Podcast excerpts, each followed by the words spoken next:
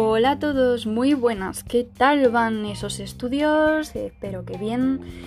Eh, bueno, pues eh, sin más dilación vamos a continuar con las definiciones del tema 2, ¿vale? Tema 2. Igual cuelo las del tema 3 porque son muy poquitas y ya lo dejo zanjado. Bien.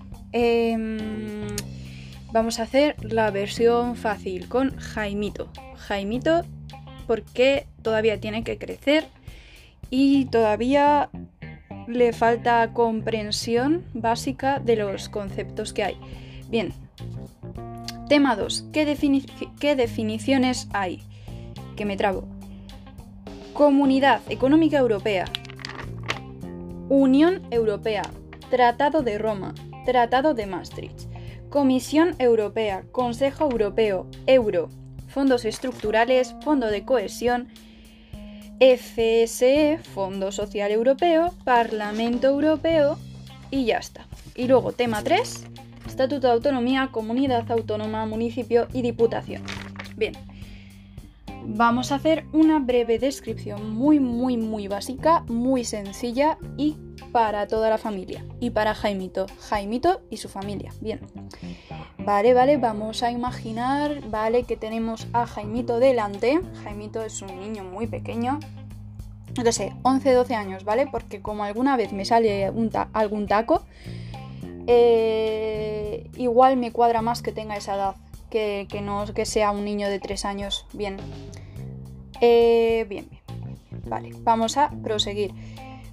Comunidad Económica Europea. ¿Qué es la Comunidad Económica Europea? Ojalá tener un dibujito para representarlo, pero como no es el caso, pues lo voy a tener que describir. Pues lo voy a tener que describir. Bien, Jaimito. Eh, pues, em, Jaimito, ¿tú alguna vez te has estudiado los mapas de los mapas políticos eh, en la asignatura de, conocimiento del medio? Pues muero. Pues, pues, pues sí, pues muero. ¿Por qué? Porque en esto se basa. En esto se basa básicamente. La Comunidad Económica Europea es eh, una institución que, en la que forman parte los 28 países que conforman la Unión Europea. Realmente eso, eso fue posterior. De primeras, la Comunidad Económica Europea estaba formada por los seis países fundadores. Que, bueno, que ya veremos más adelante, Jaimito, porque eso ya es mucho, mucho, mucha tela. Eh, bien, seis países fundadores que decidieron implantar sobre el territorio que actualmente conforma Europa esta institución organismo encargada de una integración económica, política, tal, mm, de, estos países.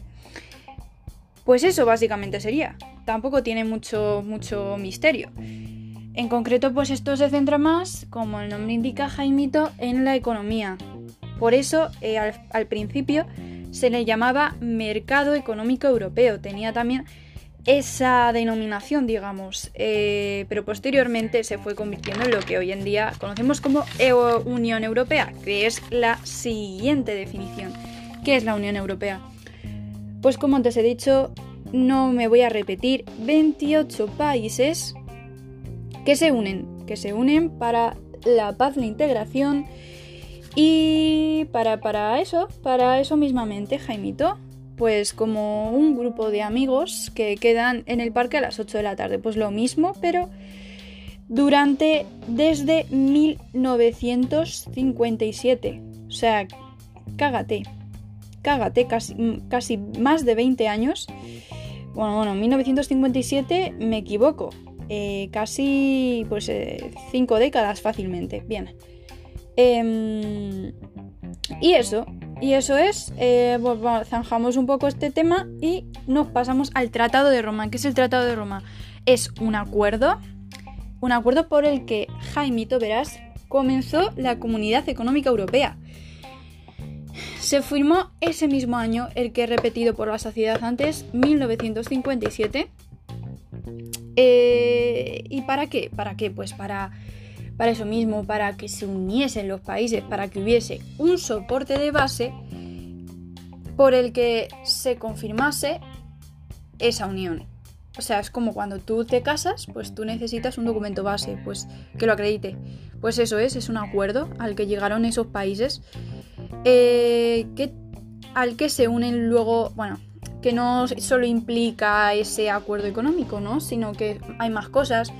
El tratado por el. por la. por el carbón y el acero. O sea, se meten más factores, ya no solo económicos, sino eh, incluso, incluso de abastecimiento, ¿no?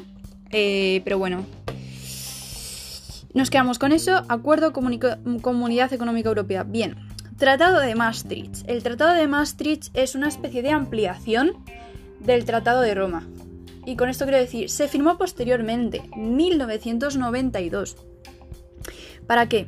Pues para qué? Para, para acordar unos pilares básicos que tienen que ver más con la política exterior, con valores, con muchas otras cosas, etc. Eso es el Tratado de Maastricht, Jaimito. Y se firmó en Holanda, porque Maastricht está en Holanda. Eh... ¿Ves cómo has tenido que dar conocimiento del medio? Porque es que si no, no te sabes el, mapa político europeo y te pierdes. Pero Maastricht está en Holanda, bien. Eh, bien, bien, bien. Comisión Europea. Comisión Europea es un organismo que se dedica a eh, pues hacer leyes, a ejecutarlas, a etcétera, etcétera, etcétera. No es un organismo tan legislativo, sino más bien ejecutivo. Ejecutivo porque ejecuta, planifica las leyes. Eso es la Comisión Europea. Consejo Europeo. Pues en cambio el Consejo Europeo está más enfocado a lo legislativo. A lo legislativo es una comunidad muy, muy importante. Muy importante en Europa, el Consejo Europeo que más tarde va a... Mm, que tiene su sede, digamos, en el Parlamento Europeo. Bien. Eh, lo dejamos para más tarde, el Parlamento Euro, Euro, Euro, Euro. Joder, que casi se me va a Europa. Euro. ¿Qué es el euro? Pues bueno, lo que utilizamos hoy en día todo el mundo, Jaimito. O sea, tú de mayor vas a ir al chino a comprarte unas, bueno, que ya lo harás, unas patatas y ¿qué vas a utilizar? El euro, el euro. Que la España era la peseta en la peseta. Luego ya se cambió. con el cambio del nuevo siglo se cambió. ¿Por qué? Precisamente para que haya.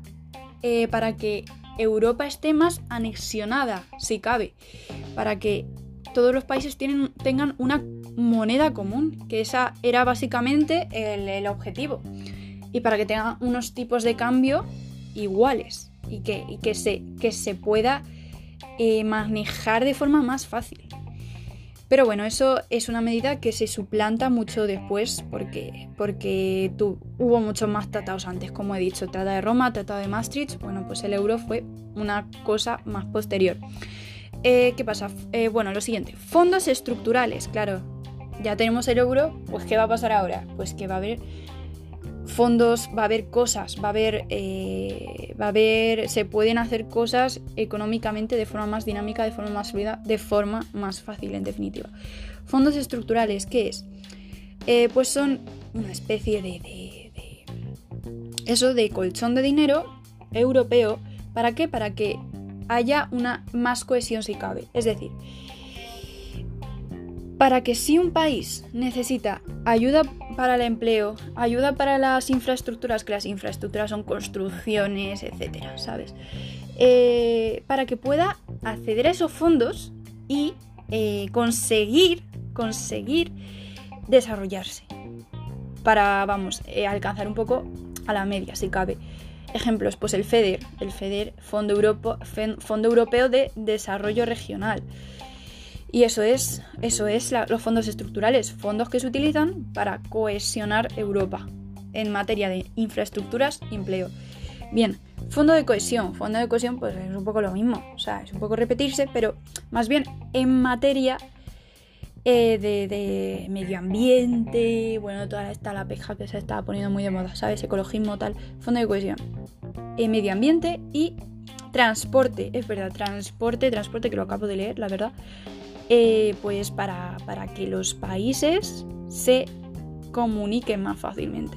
Y de paso es una medida que, eh, que, que incluso acentúa la globalización, el tener fondos de cohesión.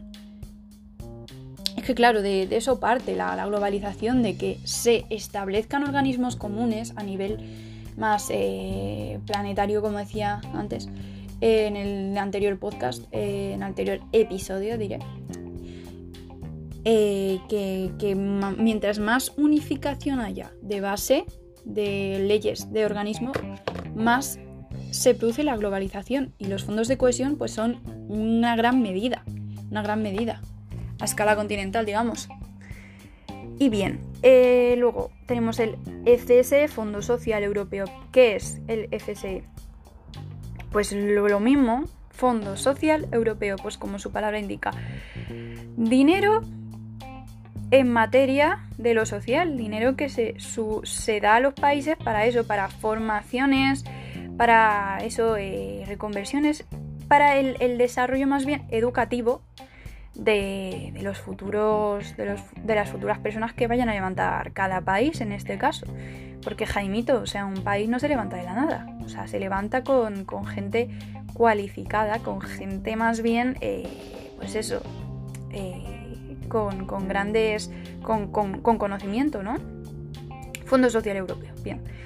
Eh, Parlamento Europeo, como hemos hablado antes, pues, pues, el Parlamento es la sede en la que, que, incluso que colabora el Consejo con el Consejo Europeo. ¿Qué hace? Pues eh, el material legislativo, todo lo que tú quieras, aprobar leyes, aprobar presupuestos, etc.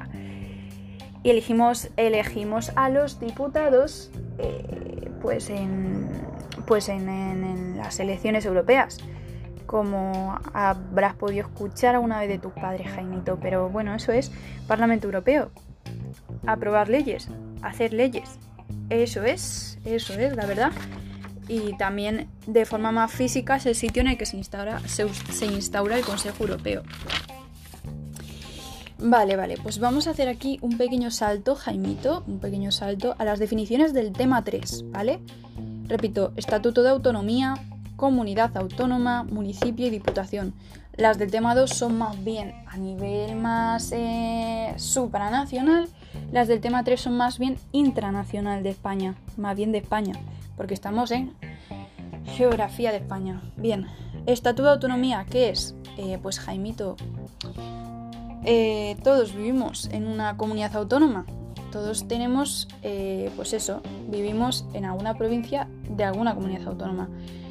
Entonces esa comunidad autónoma se tiene que organizar en conforme a un documento base, un documento jurídico político que nos marque los límites, los límites en materia de territorio, en materia de leyes, en materia de todo. Pues eso es, es el Estatuto de Autonomía.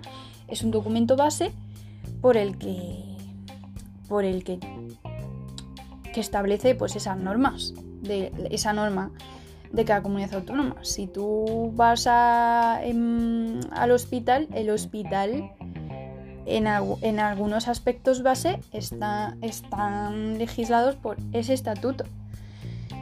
Y, bueno, es que España es un, es un territorio muy, muy complejo, Jaimito, por esto, porque cada comunidad autónoma tiene sus competencias y tiene sus, eh, su, materia propia. Entonces, eh, eso es. Eh, comunidad autónoma, pues la entidad territorial en la que se basa España. O sea, básicamente España se divide en comunidades autónomas y cada comunidad autónoma se divide en provincias y cada provincia en un municipio, o sea, en municipios. Así que es un poco y eso. En España son 17 las comunidades autónomas que hay. O sea, imagínate, 17 comunidades autónomas son bastantes. Son bastantes, la verdad. Y luego ya de forma resumida, municipio, unidad político-administrativa. Claro, eh, pues eso... Los municipios son eh, pues la, la mm, es, la organización más pequeña, si cabe, que hay en España y cuando se unen forman una provincia. Eso es.